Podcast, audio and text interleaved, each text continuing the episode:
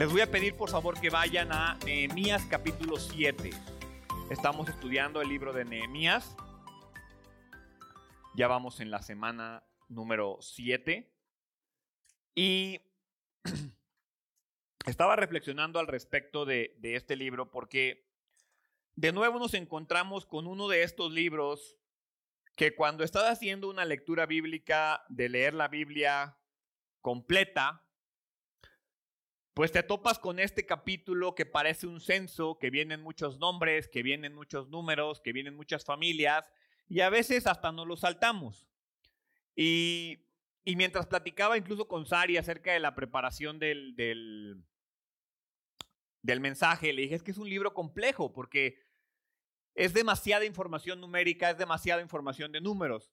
Ahora, eh, al principio de este, de este capítulo vemos qué es lo que pasa después de que el muro está terminado. Y quiero partir de ahí. Em, una familia, cualquier familia a la que tú pertenezcas, está compuesta por personas, obviamente, pero también está compuesto por cosas. Y, quiero ser un poco específico al respecto de, a qué me refiero. Eh, una familia tiene que vivir en un hogar. ¿Sí? Tiene que tener una casa, un hogar físico. Entonces, ese hogar eh, se vuelve parte de la relación familiar. ¿sí? ayer estaba eh, acostado en el cuarto de uno. ¿Ya desconecté algo? No. Ok. Eh, este, ayer estaba acostado en el cuarto de uno de los niños y por ahí Sari y yo traemos como el proyecto de si es tiempo de cambiarnos de casa o no. Y entonces dije, oye, pero qué complicado va a ser cambiarme de casa. O sea, estaría súper padre poder desplazar la casa que tenemos a un nuevo lugar con un patio más grande, porque es lo único que me hace falta. Y dije, o sea, va a ser latoso como el reacostumbrarnos a una dinámica familiar en un hogar totalmente diferente. Entonces, nuestro hogar, nuestro vehículo, nuestra cocina, los trastes de la casa se vuelven parte de nuestra familia. ¿sí? Obviamente, a diferencia de las personas, pues los trastes, la cocina, los carros, los puedes cambiar. Tu esposo, tu esposa, tus hijos, esos no los puedes cambiar. Este, pero una cosa sin la otra no es una familia. Dentro de la familia tenemos que preocuparnos por las finanzas, por los bienes inmuebles, por los artículos de tecnología, por los vehículos, por las instalaciones, por las posesiones. Y de igual forma, tenemos que eh, buscar preocuparnos por las relaciones, por la dinámica familiar, por la salud, etc. Entonces, va junto con pegado. Ahora, todo lo que hemos visto en el libro de Nehemías hasta este punto es una reconstrucción de las cosas. ¿Sí? Era un enfoque totalmente acerca de vamos a reconstruir la ciudad, vamos a reconstruir los muros, vamos a levantar piedras, ¿sí?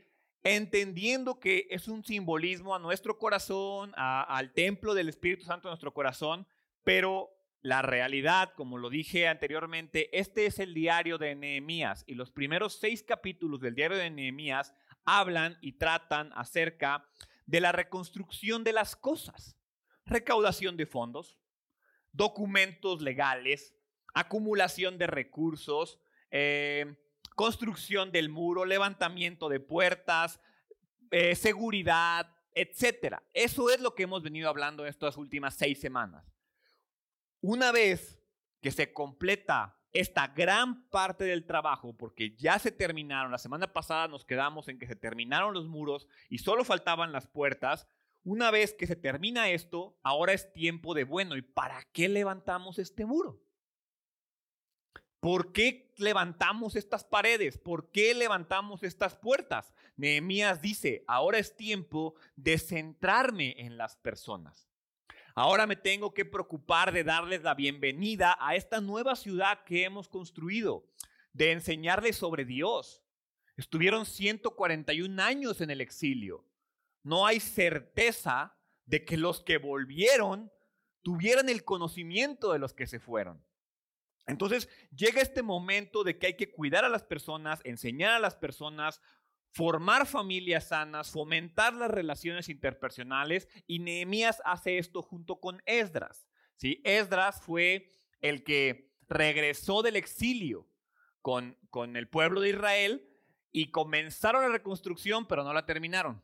Llega Nehemías a apoyar a Esdras a terminar la obra. Entonces ahora en conjunto trabajan para el crecimiento de las personas. ¿Sale? Entonces, con ese contexto, vamos a Nehemías capítulo 7, versículos 1 y 2. Dice, cuando quedó terminada la muralla e instalé las puertas en su sitio, se nombraron porteros, cantores y levitas. A mi hermano Ananí le entregué la responsabilidad de gobernar Jerusalén junto con Ananías, el comandante de la fortaleza, porque era un hombre fiel que temía a Dios más que la mayoría. Todo está en orden, ¿sí? Tanto prácticamente o físicamente como espiritualmente la obra está terminada. Nehemías volvió del exilio, Nehemías sale de Persia, regresa a Jerusalén y en 52 días terminan el levantamiento de los muros y la colocación de las puertas. Entonces, todo parece estar en orden. Ya se enfrentaron a los enemigos, ya Nehemías nos mostró el poder de la oración y cómo la oración se lleva a la acción y cómo la fe que no se traduce en obras no sirve para nada. Y lo que hacía diferente a Nehemías de los demás era precisamente llevar su fe a la acción y no solamente decir yo creo. Con esta obra terminada, eh, comienza este tema, dice aquí que los cantores y los levitas. ¿Por qué es importante el tema de los cantores y los levitas? Porque el pueblo en este punto no sabe adorar a Dios no sabe orar. Recordemos que en Babilonia estaba prohibido adorar a otros dioses. Acuérdense cómo mandaron al horno de fuego a Daniel, a, a Mesac, a Abednego, a todos los mandaron al horno de fuego. ¿Por qué? Por estar orando. A Daniel lo mandaron al foso de los leones. ¿Por qué? Por estar orando. Entonces, en Babilonia no era como que podían abiertamente manifestar su fe. no hay certeza de que ellos supieran adorar a Cristo. Y esa parte es bien importante. ¿Por qué? Porque nosotros como creyentes a veces llegamos a una iglesia, nos sentamos, venimos un tiempo, escuchamos mensajes, nos llaman la atención, oye, qué padre, oye, yo quiero eso, oye Dios, ven, habita mi corazón. Y luego, ¿quién me enseña a mí a adorar? Porque yo vengo y pues veo a unos que levantan las manos en la alabanza y otros que aplauden y ¿por, qué estamos parados? Este, ¿Por qué no nos sentamos? Este, ves al típico hombre emocionado así de... Porque así adoramos los hombres con todo nuestro corazón porque no vayan a creer que, estamos, que somos raros y levantamos una mano o aplaudimos, ¿no? Este, o ves a alguien muy centrado, entonces si tú eres nuevo empiezas a voltear a ver a la gente y dices, ¿qué hago? A ver, le voy a hacer como él y levanto la manita a ver qué se siente. Pero nadie nos enseña. Lo dije hace un momento, ¿quién de aquí sabe leer la Biblia? ¿Quién de aquí sabe estudiar la Biblia? ¿Quiénes sabemos... Eh, la importancia de la memorización de versículos de la Biblia. ¿Cuántos versículos de la Biblia no sabemos? Entonces nos damos cuenta cómo las disciplinas espirituales a veces se quedan en el olvido porque en la dinámica de una iglesia, pues la gente nueva es como que trata de alcanzar a los que ya tienen tiempo. Entonces es responsabilidad de la iglesia generar un espacio, generar un lugar en el cual las personas puedan aprender este tipo de disciplinas. Y eso es lo que estamos viendo aquí. O sea, por eso mi énfasis en vamos a leer la Biblia, aunque sea aquí, los que tienen tiempo en la iglesia, hicimos el plan de lectura de estudiar la Biblia en un año. Algunos lo hicieron un tiempo, otros no, algunos sí lo terminaron. Y el objetivo es que tenemos que ser guiados en adoración. ¿Por qué? Porque los muros que se construyeron aquí puedes creer o puedes pensar que solo se construyeron para proteger al pueblo de las amenazas del exterior. Y esa es la respuesta lógica. Cuando tú y yo levantamos un templo y le permitimos a Cristo que reconstruya nuestro corazón, lo hacemos pensando en que el mal no entre a nuestras vidas, en que el mal no penetre. Nos ponemos la armadura de Cristo, la armadura del Espíritu Santo, nos la ponemos para protegernos de las amenazas exteriores. Pero hay una parte muy importante. Los muros no solamente se construyen para protegernos del exterior, sino para que el interior se pueda dedicar a Dios en completa libertad. No se trata nada más de me cuido de lo que, de lo que hay, sino que lo que hay dentro tenga la libertad de dedicar su vida a Cristo. Y eso es lo que pasa. Se levantan los muros, vamos a ver más adelante cómo se ponen vigilantes en los muros para que el pueblo adentro se pueda entregar por completo a Cristo. Y eso es lo que tú y yo tenemos que hacer. Porque sí, a veces le permitimos a Dios que reconstruya nuestra vida. Le permitimos a Dios que toque los lugares complicados pero nada cambia dentro de nosotros. Y entonces generamos una apariencia, pero no hay un cambio verdadero. Cada victoria en nuestra vida, como la que acaba de ver el pueblo de Jerusalén, nos debería de llevar hacia la alabanza. Lo primero que hace Nehemías en cuanto terminan la obra es, es tiempo de que aprendamos a alabar, es tiempo de que aprendamos a adorar. Yo no sé si tú le has dado las gracias o no al equipo de alabanza, hazlo, porque el que estén aquí y nos guíen en alabanza y nos guíen en adoración es un ministerio muy importante para nosotros. Y, quiero hablar con respecto a eso, porque cada, como les digo, cada victoria de nuestra vida nos debería llevar a la alabanza. Entonces la pregunta que tendríamos que hacer es, ¿cuánto estás alabando a Dios? Cada año de nuestras vidas, cada día de nuestras vidas, conforme nuestra vida va avanzando, nuestra alabanza debería de ser mayor. Porque una respuesta normal entre cristianos de, mucho tiempo en la iglesia es, ¿cómo estás bien, hermano? Andamos en victoria.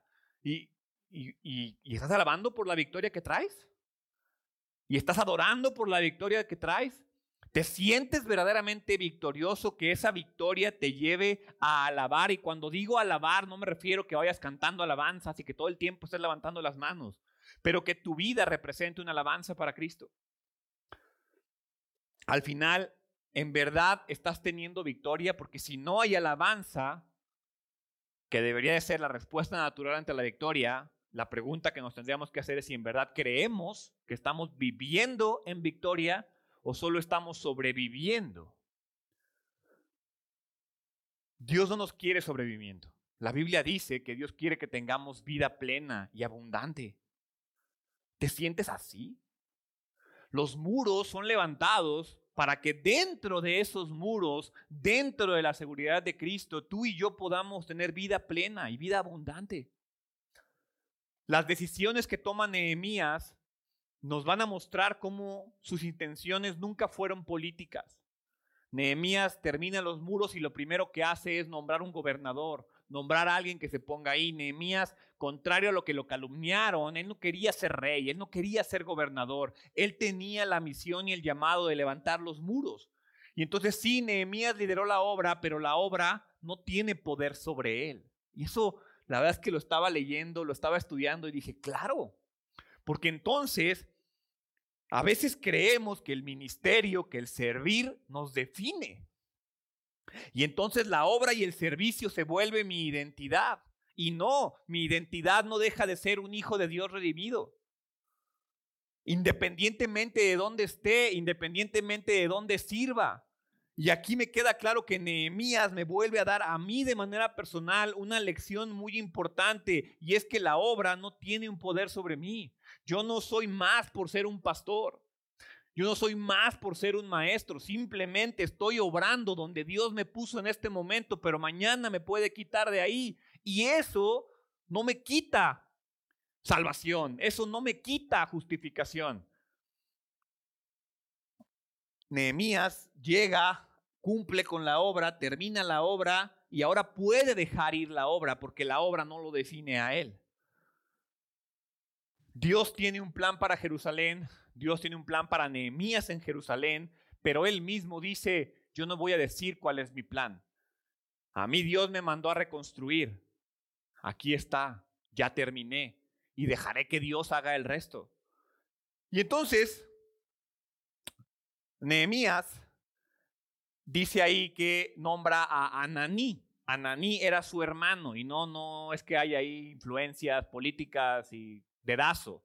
No, Ananí fue el mismo que le fue a decir a Nehemías que Jerusalén estaba destruido. Si tú recuerdas cuando comenzamos el libro de Nehemías, hay una persona que llega con, con Nehemías y le dice que la situación en Jerusalén es lamentable. Es Ananí el que en su momento dijo, esto está muy mal, déjame le voy a decir a mi hermano que tiene influencias en el rey de Persia. Entonces, Nehemías dice, este hombre tiene una carga por Jerusalén. Él es el indicado para gobernar. Y entonces, como tuvo iniciativa, como tuvo interés, se le queda, se queda nombrado como gobernador. Y dice ahí que me encantó la descripción que dice Nehemías, es un hombre fiel que temía a Dios. No dice que es un buen político, no dice que es el mejor líder, no dice que tiene la mayor cantidad de talentos. La única característica por la cual fue nombrado gobernador fue porque es un hombre fiel que teme a Dios. Muchas personas, estoy seguro que se encuentran aquí sentadas el día de hoy, sienten que no tienen los dones necesarios para servir. Tal vez, no, yo canto muy feo. Tal vez, no, es que yo no sé nada de la Biblia. Es que yo no sé nada. Es que yo no sé hacer muchas cosas. Tal vez no tengo un don para enseñar. Tal vez no tengo un don para, eh, no sé, para lo que tú quieras. Puede ser así, pero al final, si tú quieres ser usado por Dios, no se trata de cuántos dones tienes, sino de cuánta fidelidad y cuánto temor tienes por Dios. Porque si desde tu fidelidad y tu temor a Dios sirves, el servicio va a ser agradable para Dios. Dios no está buscando expertos. Y por otro lado, hay muchas personas dotadas de muchísimos dones y se los guardan en la cartera. Y entonces se van a sentir siempre frustradas porque no ponen sus dones en fidelidad y en temor a Dios. Es bien importante que tengamos definido eso en nuestras vidas. Y cuando digo servir a Dios, no me refiero que estés aquí haciendo algo en la iglesia, pero me refiero que es una pregunta que tendríamos que hacernos. ¿De qué forma yo le estoy sirviendo a Dios?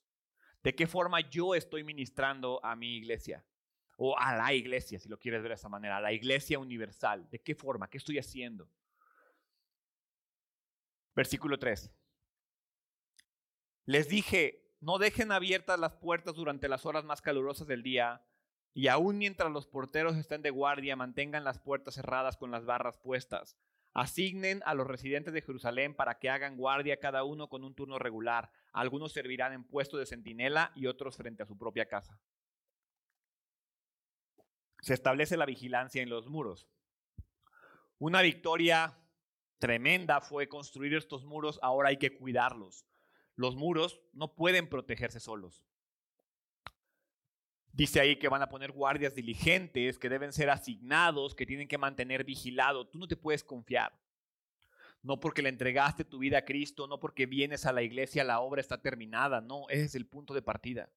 En el momento en el que tú le entregas tu vida a Cristo, eres justificado, pero el, el proceso de santificación comienza y es exponencial y va creciendo. Dios lo que quiere es que avancemos a la perfección que vayamos madurando poco a poco. no se trata de que venirme, sentarme y ya, soy salvo. Ahí está. Y ya soy salvo. ¿sí? Se trata de que creo y permito que el proceso comience. que el proceso de crecimiento espiritual comience en mi vida. Y para eso tengo que cuidar mi corazón. Para eso tengo que cuidar la obra que se está haciendo en mi vida. En la vida cristiana a menudo tenemos una victoria ganada, nos confiamos y después viene una pérdida porque no vigilamos. Dios completa una obra, crecemos y después caemos y a veces caemos hasta peor porque no vigilamos la victoria que obtuvimos, porque no vigilamos la obra que Dios está haciendo en nuestras vidas. Un enemigo entra a nuestra vida porque nos confiamos. Yo creo que parezco disco rayado, pero un lugar donde Dios le encanta tener al hombre es sentado en una iglesia, creyendo que todo está bien. Porque perdemos, porque bajamos la guardia.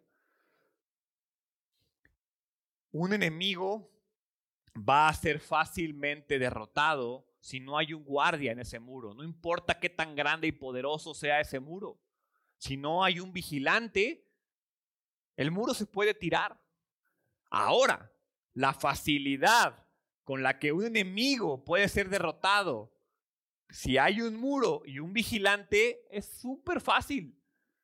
Si hay un enemigo tratando de entrar a un muro y tú estás arriba del muro vigilando, viendo, estando al pendiente, lo tiras fácilmente. Platicaba con Saraí, estábamos platicando acerca de, las broncas en el cristianismo, en los liderazgos cristianos que existen y cómo de repente es tan fácil caer. Y, y decía, es que estamos a una decisión de fallar y eso te da miedo. Sí, estoy a una decisión de fallar, pero depende de cómo veas las cosas porque estás a una decisión de fallar, pero es la misma decisión de no fallar. Entonces es igual de fácil fallar que no fallar. El problema es que nos es más fácil. Ay, es que, es que voy a fallar. Es que es tan difícil mantenerme en el cristiano. No. O sea, es la misma decisión. Ahora, cuando llegas al punto de que te vas a divorciar, de que tus hijos ya no te hacen caso, de que llegas a una infidelidad, de que llegas a hacer un pecado ya grave, no es una decisión. Fue que cediste una tras otra, tras otra, tras otra, tras otra, y la acumulación de malas decisiones te llevaron a ese punto. Pero si tú comienzas a tomar buenas decisiones, no importa en el lugar en el que te encuentres, vas a enderezar el camino. Es igual de fácil mantenerte en el camino que salirte del camino porque es la misma decisión. Ahora, nos encanta tomar malas decisiones. Nos gusta tomar malas decisiones. Es otra cosa diferente. Pero decir sí o decir no está a mi disposición en cualquier situación. ¿Qué vas a hacer con esas decisiones? ¿Vas a poner un vigilante o vas a confiar en tu naturaleza pecaminosa? Versículo 4. En ese tiempo, la ciudad era grande y espaciosa, pero poco poblada, y ninguna de las casas se había reconstruido. fíjate, se construyó un muro, una ciudad, pero adentro hay mucha construcción por hacer. Eso es importante que tú y yo lo tengamos claro. Porque no porque le entregaste tu vida a Cristo significa que ya ganaste y que ya todo está bien. Tienes que construir tu corazón. Tienes que sanar tu corazón. Hay mucha obra por hacer en nuestras vidas. Entonces, mi Dios me dio la idea de reunir a todos los nobles y dirigentes de la ciudad junto con los ciudadanos comunes para que se registraran. Yo había encontrado el registro genealógico de los primeros que habían regresado a Judá. Allí estaba escrito lo siguiente. Pues ahora que los muros estaban reconstruidos, Nehemías aún quería ver cómo él puede ser una bendición para el pueblo, para la ciudad. Y él notó que la población era muy poca. Él notó que todavía había muchas cosas que hacer dentro de la ciudad. Había muchas casas abandonadas, había muchas casas que no estaban reconstruidas. Y, y, tenemos que entender eso. Tú y yo no podemos confiarnos y creer que porque ya terminamos la primera parte de la obra no hay nada más que hacer. Al contrario, tenemos que estar al pendiente de qué más cosas se necesitan hacer. ¿Qué más lugares está señalando Dios? Ya superaste un pecado, ¿cuál sigue? Ya superaste una tentación, ¿qué sigue? Ya arreglaste un problema con tu esposo, ¿cuál sigue? Tenemos que continuar la obra y estar al pendiente de lo que está pasando. Y fíjate cómo dice ahí en el versículo 5, entonces mi Dios me dio la idea. Otras versiones dicen que Dios puso en mi corazón. Nehemías quiere y desea que Jerusalén crezca, que Jerusalén prospere. Pero antes, antes de poder crecer, antes de poder prosperar, tiene que saber qué personas están en ese lugar, con qué cuenta. Tal y como cuando recorrió los muros caídos, si tú recuerdas en Nehemías capítulo 2, después de que Nehemías llega, no comienza a construir inmediatamente. ¿Qué es lo primero que hace Nehemías? Hace un recorrido por todo Jerusalén, por todos los muros. Y entonces empieza a decir, mira, aquí falta medio muro, aquí faltan piedras, aquí falta madera, aquí hay que hacer esto, aquí va una puerta. Hace una autoevaluación, revisa el estado y la condición de su corazón. Y en base a eso hace un plan de acción. Fue tal su planeación, su proceso de oración, su seguridad, su autoevaluación personal, el decir, estoy mal aquí, aquí, aquí, aquí, y tengo que trabajar aquí, aquí, aquí, que le permitió que en 52 días una obra que duró 141 años parada, se terminara. Pero no se ha terminado toda la obra. Ahora Nehemías tiene que decir qué sigue. Y así como recorrió los muros, Ahora tiene que volver a conocer cuál es el problema ahora, con qué personas cuento, qué casas tengo que construir, qué situaciones quedan pendientes en mi vida, qué áreas tengo que trabajar. Y entonces tomó un censo, agarró el registro que hizo Esdras cuando Esdras volvió, y es importante para Nehemías saber con qué cuenta para poder avanzar. A esto yo le llamo autoconciencia.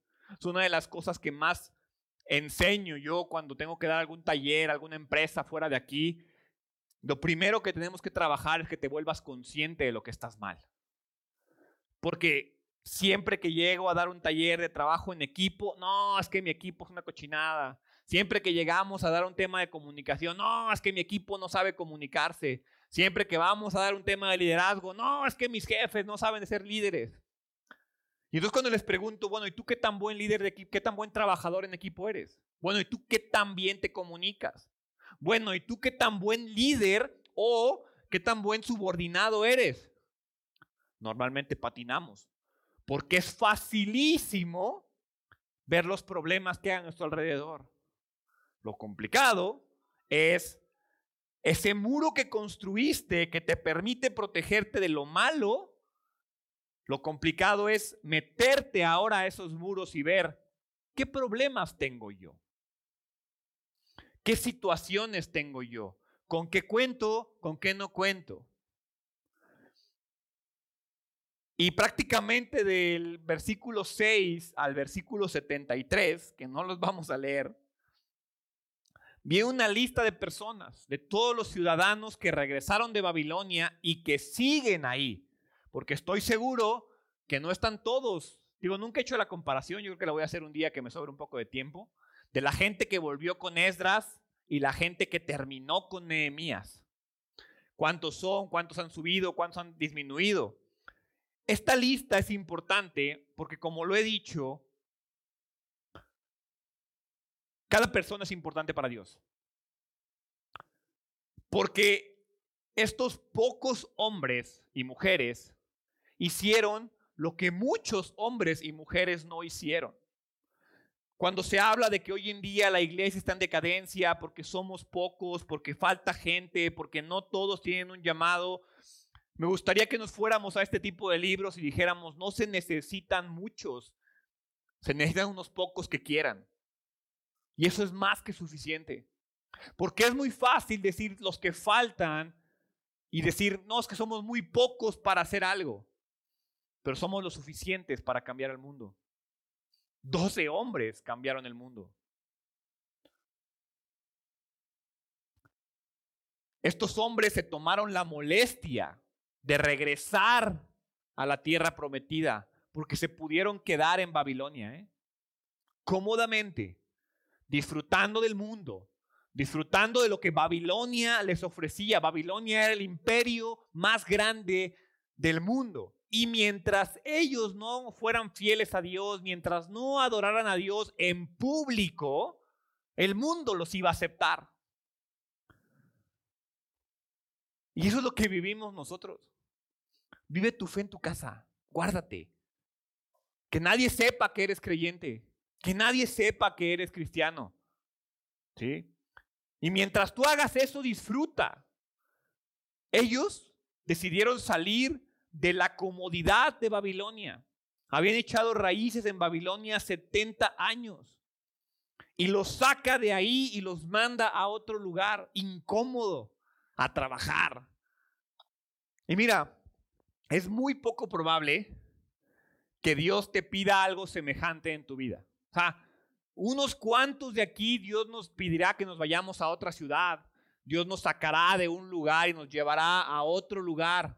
Nos, es muy, muy poco probable que Dios nos mueva de la manera en la que está moviendo a Israel. Pero eso no significa que no tengas que tener un corazón dispuesto a hacerlo. ¿Y a qué me refiero? A soportar adversidades, a soportar incomodidades. Nuestro carácter es más importante que nuestra comodidad. Y Dios hizo un llamado al pueblo de Israel y solo unos cuantos lo atendieron. Hoy Dios hace un llamado a tu vida, a todos los que estamos aquí presentes. Y la cosa es qué vamos a hacer con ese llamado, porque sí, la vida era más sencilla en Babilonia, pero la vida es mejor en Jerusalén.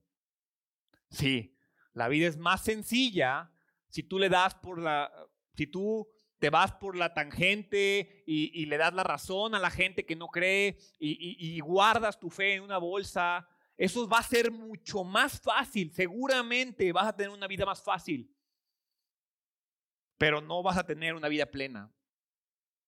Al principio te dije, ¿estás sobreviviendo o estás viviendo? Solo el 2% de los judíos que fueron llevados al exilio regresaron. El 2%. Estos hombres y mujeres fueron mencionados en la Biblia dos veces. Dos veces el nombre de estas familias fueron nombrados en la Biblia. Y, me puse a pensar, ¿Qué se sentirá leer la Biblia y encontrarte tu nombre ahí? Imagínate que, que lo pudieras hacer, que alguien hoy en día estuviera leyendo, estuviera escribiendo una Biblia de nuestros tiempos y, y, estuviera poniendo ahí, no es que la familia de Gerardo volvió, la familia de Gerardo salió de la comodidad y se puso al servicio de Dios. ¿Qué sentirá? Dos veces lo vemos. Para nosotros ya es muy tarde ese privilegio. Ya no van a aparecer nuestros nombres en la Biblia porque ya no hay más Biblia que escribir. Pero sí hay un libro que se está escribiendo. Y ese libro es el libro de la vida. Es el libro que Dios está escribiendo acerca de nosotros. ¿Qué tanto quieres que tu nombre esté ahí? Porque una cosa es que seas salvo y otra cosa es lo platicaba con los hombres, hay dos juicios que va a haber al final de los tiempos. Primero, eres salvo o no eres salvo, y después hay un juicio que habla de las coronas que vamos a recibir en la eternidad. Y esas coronas van relacionadas con nuestras obras, con nuestra fe, con lo que hacemos. Sí, tal vez en este punto no tengo claro cómo Dios va a lidiar con la envidia, con que tenga más coronas que el otro.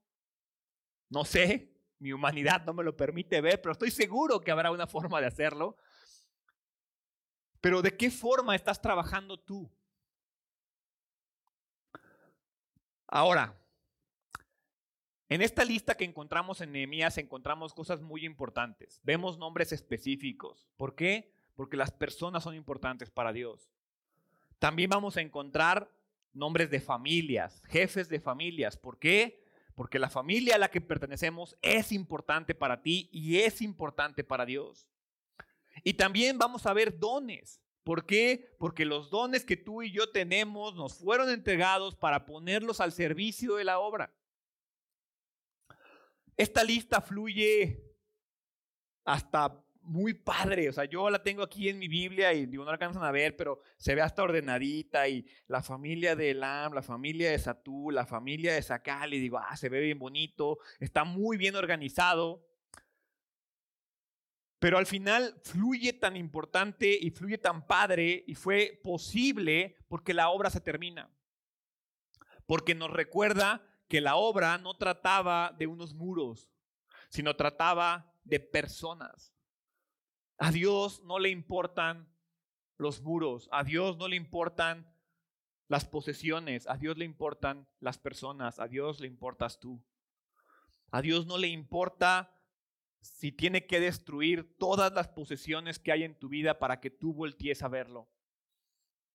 Porque lo importante para Cristo son las personas, lo importante para Dios son las personas. Y lo veo aquí, por eso Dios se toma tantos capítulos de la Biblia a mencionar nombres de personas que ni puedo pronunciar. Y en menos de dos capítulos creó el mundo. Yo Dios, hubieras quitado unas 10 genealogías y explícame más acerca de los dinosaurios. ¿Por qué no entiendo esa parte? ¿Y sabes qué? A Dios no le importa que tú y yo sepamos cómo creó el mundo.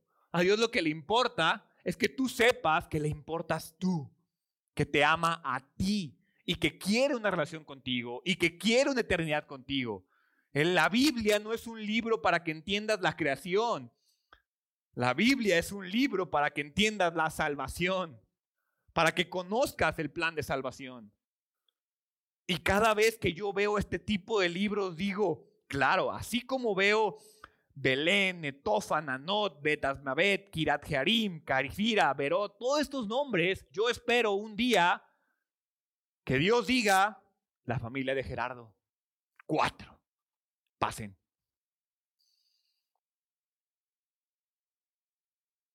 La obra de construcción no era importante. Lo verdaderamente importante es el beneficio que trajo esa construcción para la vida de Jerusalén, para la vida de los judíos, perdón. Les enseñó a trabajar duro, les enseñó a trabajar en medio de la adversidad, en medio del miedo, en medio de la amenaza, y les enseñó que el trabajo no se detiene hasta que la obra se termina. Y mira, con esto quiero terminar, quiero recapitular un poco lo que ha pasado. Porque después de terminar la muralla que rodea la, ciudad de Jerusalén, que la terminaron, como les digo, en 52 días, se permite por fin que el pueblo habite en la ciudad. Una ciudad que estuvo 141 años en, ruido, en ruinas. Perdón. Y mira, la mayor parte de este listado, les digo, es una repetición de lo que encuentras en Esdras del 2, 2 del 1 al 64. Y como te lo dije al principio, sinceramente pensé saltarme este capítulo. O sea, dije, hago una predicación de los primeros cinco, les hablo acerca de la genealogía y nos arrancamos con el ocho que falta hace avanzar. Pero, pero quiero resaltar algo. Porque aunque no tenemos mucha información acerca de cada una de estas personas, de cada uno de estos líderes, de cada uno de estos jefes de familia, sí sabemos que Zorobabel fue un prominente líder civil. Sabemos que Jesúa fue un destacado líder religioso del que descendieron 14 familias de sumos sacerdotes. Sabemos que estos dos, Zorobabel y, y Jesúa, asumen roles importantes más adelante en los libros de Ageo y Zacarías. Pero al final, lo importante no es qué hicieron estas personas en la Biblia. Lo importante es qué hicieron estas personas en sus vidas. Y esta larga lista de personas comunes y corrientes que salieron de su comodidad y volvieron para poder tener la libertad de adorar a su Dios en su tierra prometida, el equivalente de esta lista hoy seríamos nosotros. Somos todos estos cristianos que hoy estamos reunidos en el mundo, saliendo de la comodidad, porque pudiéramos estar cómodamente desayunando un menudito, pudiéramos estar cómodamente en nuestra cama, crudos. No sé, piensa lo que pudieras estar haciendo si no tuvieras que venir a la iglesia. Eso es cómodo, eso es rico, eso es disfrutable. Pero hoy quiero que tú entiendas que estos cristianos o estos judíos, perdón, tenían algo en mente. Y es que la obra de Dios es más importante. Y si tú hoy eres un cristiano que vive tu fe en nuestra iglesia, te digo felicidades, porque son muy pocos. Hay mucha gente que no vive su fe. Nehemías menciona poco más de cuatro mil sacerdotes que eran descendientes de Aarón y del hermano de Moisés.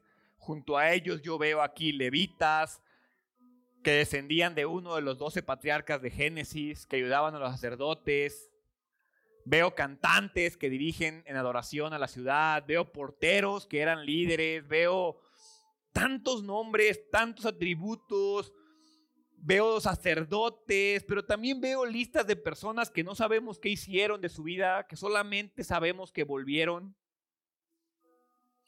Pero lo que sí sé es que a raíz de lo que hicieron, la ciudad y la iglesia crecieron rápidamente para financiar todo el ministerio, el pueblo de Dios dio generosamente una gran cantidad de dinero.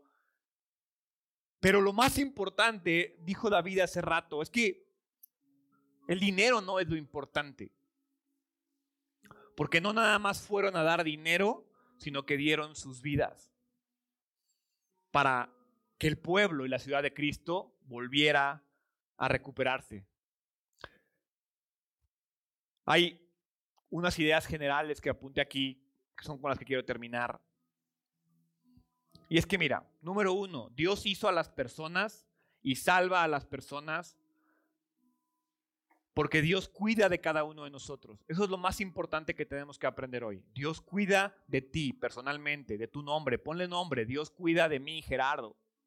Número dos, Dios que conoce por tu nombre y lleva un registro de tu vida. Eres importante para Él, no te escondes para Dios.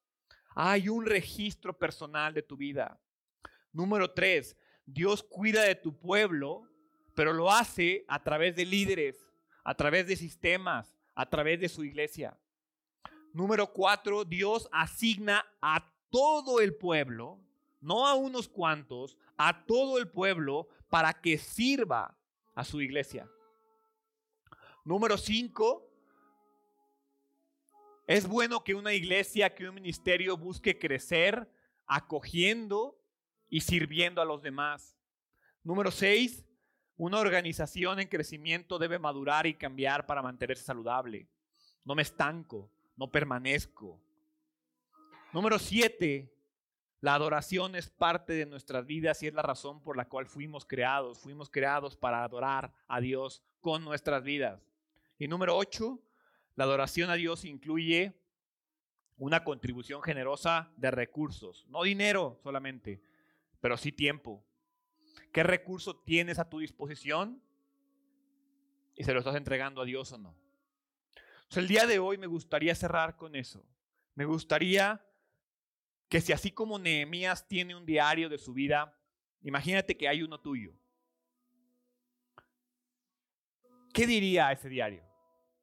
Si Dios tuviera, que lo tiene seguramente, pero Dios tuviera un diario de tu fe, un diario de tu relación con Él, un diario de las cosas que haces, ¿qué diría? ¿En dónde estás flaqueando? ¿Qué te está faltando? ¿En dónde estás bien? Me gustaría que te volvieras y que nos volviéramos autoconscientes de ver lo que nos falta. No solo lo que te amenaza, sino lo que dentro de ti tiene que ser trabajado, tiene que ser prosperado, y tiene que ser reconstruido. Entonces, ¿por qué no cierras tus ojos? Dios, te doy gracias. Gracias porque sé que te importo de manera personal. Gracias porque sé que me sacas de mi comodidad porque te intereso, porque me amas, porque te importa verme crecer. El día de hoy, Dios, me comprometo contigo a mirar dentro de mí hacer un análisis de todas las áreas que necesitan ser reconstruidas, de todas las áreas que les hace falta trabajo. Te doy gracias, Padre, por la oportunidad. Gracias porque si el libro de mi vida en este momento no me gusta, gracias porque si el libro de mi vida no me satisface del todo, sé que hoy puedo comenzar un capítulo nuevo, entregado a ti, confiado en ti, y que no importa cómo la obra comenzó, sino cómo va a terminar. Dios, gracias por tu amor, gracias por tu misericordia. Te entrego mi vida en el nombre de Jesús. Amén.